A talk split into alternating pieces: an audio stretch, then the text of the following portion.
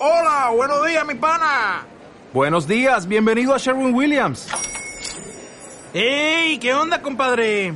¿Qué onda? Ya tengo lista la pintura que ordenaste en el ProPlus app. Con más de 6.000 representantes en nuestras tiendas listos para atenderte en tu idioma y beneficios para contratistas que encontrarás en aliadopro.com. En Sherwin Williams somos el aliado del PRO. Parceros y parceras, bienvenidos a un nuevo capítulo de Conociendo Medellín con Let's Walk. Mi nombre es Natalia y hoy seré su guía. Esperamos que este audio sea de su agrado y que podamos viajar de formas diferentes. Y chicos, el día de hoy les invitamos a vivir una experiencia totalmente distinta. Vamos a viajar a través de nuestros sentidos. Y para esto te invitamos a que cierres tus ojos y te imagines que estás en la Medellín de los años 30. Así que bueno, pues, devolvámonos en el tiempo y empecemos con nuestro viaje. Let's Y justamente hoy vamos a hablar de una de las calles más elegantes de toda la ciudad la calle Junín. Y bueno chicos, es que esta calle justamente donde estamos parados en este momento fue uno de los lugares donde la elegancia y la clase eran los requisitos principales para poder transitarla, donde las clases más pudientes de nuestra ciudad llegaban a ostentar sus adquisiciones, las mujeres más bellas llegaban con sus vestidos coloridos, entaconadas y muy emperifolladas a desfilar entre los hombres más elegantes, y con la esperanza de que uno de ellos las invitara a pasear a través de estas calles o como popularmente se conoce en Medellín, Juninear. Esta calle, chicos, de hecho llegó a poseer más de 30 teatros. Sí, como lo oyen, 30 teatros en Medellín. Muchísimos. Bastantes, nos gustaba el teatro. En los cuales el arte y la cultura marcaban la mentalidad de los medellinenses.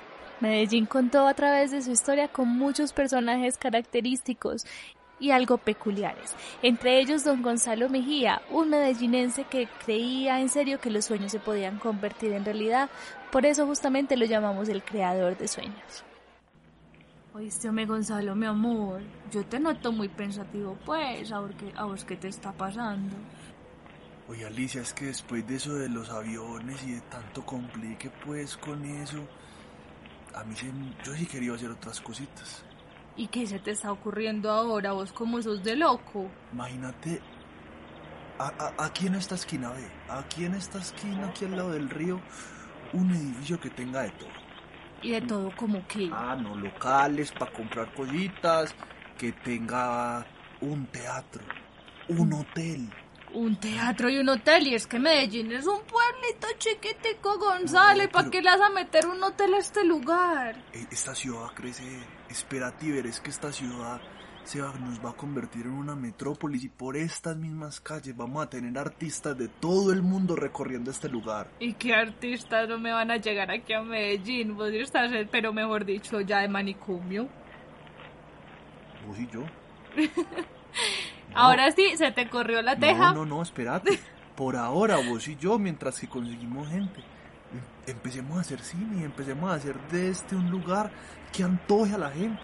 Ay, Gonzalo, vos y tus ideas, la verdad, me tienen, mejor dicho, es, complicado. Espérate, veres, espérate. Y chicos, ¿quién iba a pensar que estas ideas soñadoras de don Gonzalo Mejía nos iban a llevar mucho más allá de lo que ahora somos. Han llegado muchos artistas famosos, el teatro se volvió una parte muy importante para la ciudad. Teatros como el imponente Junín, que fue inaugurado el 4 de octubre de 1924, construido por un arquitecto nacido en Bélgica de nombre Agustín Gobarts y el ingeniero Ernesto Claudi. La construcción se llevó a cabo en la esquina de Junín con la playa, Hacía parte de un edificio llamado el edificio Europa, que contenía el hotel más grande de la ciudad y el café más elegante de la misma, comercios en la planta baja y oficinas en los pisos altos. En su época fue uno de los cuatro teatros más grandes del mundo, con capacidad para albergar 4.200 personas dentro de él. Fue consecuencia de la compañía cinematográfica antioqueña que Gonzalo Mejía creó en 1914 para distribuir con exclusividad en Colombia películas de varias compañías de Hollywood. El teatro, aparte de presentar películas, también tuvo grandes acontecimientos artísticos, musicales, culturales y políticos. Sin embargo, el 5 de octubre de 1967, el edificio fue demolido para darle paso al edificio Coltejer, el primer rascacielos del país, propiedad de la empresa colombiana de tejidos, líder en el momento de la industria textil en la ciudad. Aunque aquí en Medellín muchísimas personas también lo conocen como el edificio Ave María, ya que muchas personas llegaban al primer piso y al ver la imponente altura de este edificio exclamaban Eh, eh, Ave María, me. Qué hijo de puta tan grande, ve. Uf. aunque no es tan grande. Y aunque el edificio Coltejer es uno de los mayores íconos de Medellín y símbolo del emprendimiento paisa, sigue generando controversia ya que el teatro nunca pudo revivir de la misma manera. Y bueno, es hora de continuar con nuestro recorrido. Juniniemos juntos entonces. En esta calle también encontraremos un salón de té que llegaba a mostrarnos que el mundo puede ser muy diverso. Medellín recibió mucha influencia desde Europa entre los años 30 y 40, con personajes de rincones inesperados del mundo que llegaban a llenar la ciudad de cultura y gastronomía. Uno de estos lugares ha sobrevivido a los años, el Salón del Té Astor. En 1930 existió una gran migración de europeos llegando a las Américas huyendo del periodo de entreguerras, y entre ellos el señor Enrique Ver llegaba con su esposa. En la pequeña Medellín encontraron la oportunidad de crear un espacio donde la gastronomía suiza marcaría un cambio significativo. Ideas como la hora del té o los famosos apitos, también conocidos como moros en Medellín, llegaban a cambiar hasta la forma de conquistar en la ciudad. Mira lo que te traje para ti. ¿Qué es eso tan hermoso? ¿Qué es esa belleza hermosura? Son unos dulces que está vendiendo el suizo que llegó, no sé si lo viste, Ah, en Junín. sí, sí, sí, yo vi a este señor, también vi a la esposa. Según él se llaman mogos. ¿Mojos? Mogos, así me dijo, porque no creo que no pronuncian muy bien la R, pero dijo que eran los mogos. Son unos sapos muy bonitos y es para la enamorada, según me dijo, Ay, muchísimas gracias. Entonces ya eres mi enamorada. con todo el amor. Ay, muchas gracias. Y aunque la hora del té no llegó a ser tan popular como esta pareja lo esperaba, este lugar definitivamente marcaría la vida de muchos medellinenses. Sigamos junineando y vamos a hablar del nombre que esta calle poseía antes. Era de hecho bastante particular, el resbaladero. En ese momento esta calle no contaba con pavimento y cada que llovía el pantano se hacía inminente. Todos los transeúntes se caían o se resbalaban. También fue el puente entre las clases medias y las clases altas. Y bueno chicos, y es que en 1830 Medellín estaba creciendo de una forma inesperada y los pobladores se habían dado cuenta que la existente villa se estaba quedando corta para las nuevas inmigraciones que llegaban a la ciudad. Las clases altas del momento, al ver que la alcaldía estaba arrendando espacios a los nuevos inmigrantes, sintieron la necesidad de colonizar nuevas tierras. Al otro lado de la quebrada de Aná, ahora conocida como Quebrada Santa Elena, lejos de la villa se encontraban algunos pocos pobladores y en donde los potreros y las casas simples eran el paisaje principal. En ese momento, uno de los carniceros que tenía contacto con las clases altas y las personas que habitaban este espacio, don Jerónimo Arteaga, vio la oportunidad de generar su propia fortuna. Decidió convencer a sus vecinos para que le cedieran sus tierras y él después venderlas a las clases altas en un precio mucho más alto. Buenos días, vecina. ¿Cómo me le va? ¿Qué va a llevar el día de hoy? Ay, muy buenos días, pues, hombre, don- don Jerónimo. Don Jerónimo, venga, yo necesito unas, li- unas tres libritas de chicharrón, por favor. Claro que sí, vecina. Ya, se los porciono ya mismo. Sí, por favor, y las muy por favor. Claro sí, sí. que sí, vecina. Ay, don Jerónimo, si viera que es que yo estoy muy preocupada. Ay, don Jerónimo, es que mire que es que esas tierras yo no sé qué voy a hacer con eso, eso a mí no me da.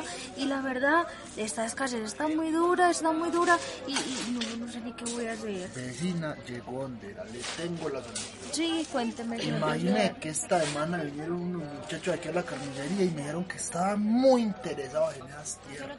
Que eso por allá tienen ganas de cambiar los lugares y hacer algo, una- un barrio para allá diferente. ¿Qué le parece, pues? Ay, don Jerónimo, eso es lo que necesito yo en este momento, porque es que la verdad eso está muy complicado y es que no, es que es que no crece nada, don Jerónimo, esas tierras no son fértiles, pero para una casa sí serían buena idea. Y usted se puede comunicar con ellos para ver si se puede vender. Deje ver a vecina que yo hoy mismo le hago ese negocio.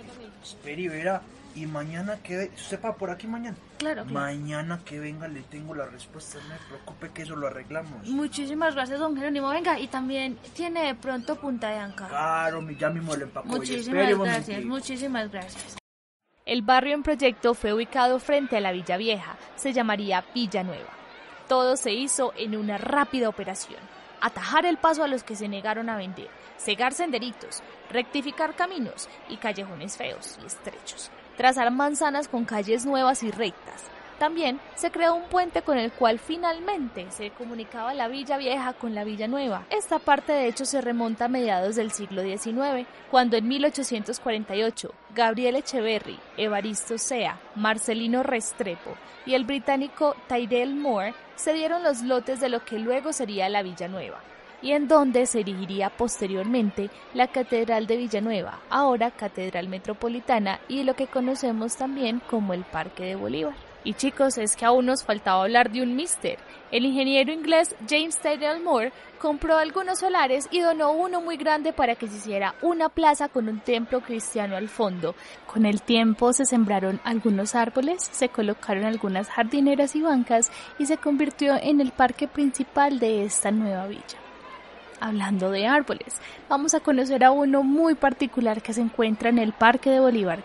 En la esquina suroriental del parque, algo encorvadito, ya viejito y arrugadito, sostenido sobre dos estacas se encuentra la caliandra, un árbol único en el mundo, chicos, y los únicos seis ejemplares que todavía viven se encuentran solamente en el Parque de Bolívar. Y aunque la ciencia ha luchado bastante para poder preservar esta especie, no ha sido posible.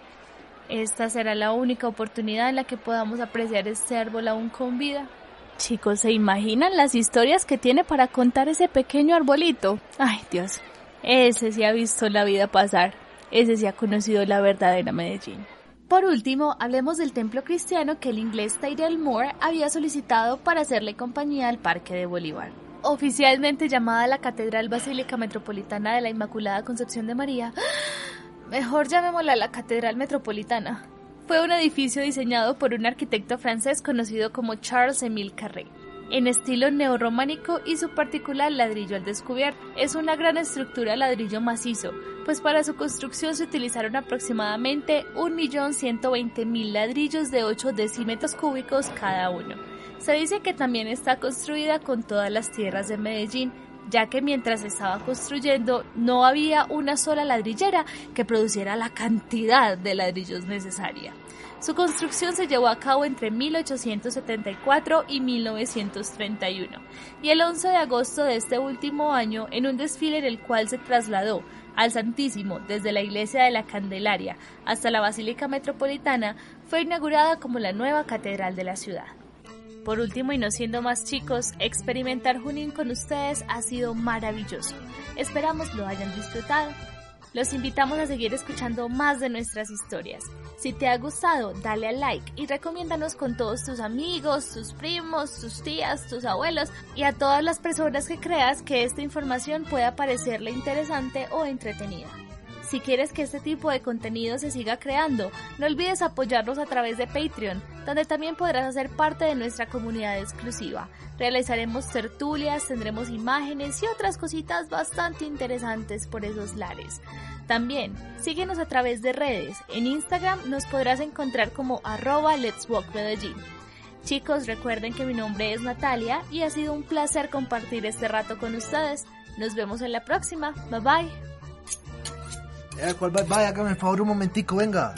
Vecina, acuérdele a estos muchachos que, oye, no olvide, nos vemos en las tertulias, muchachos. Por ahí en el Patreon nos pueden encontrar y para nos encontrar bien sabroso, ¿no? Y yo les tengo buena carnita, listo. Muchachos, y para nos vemos. Feliz noche, pe, que les vaya muy bien.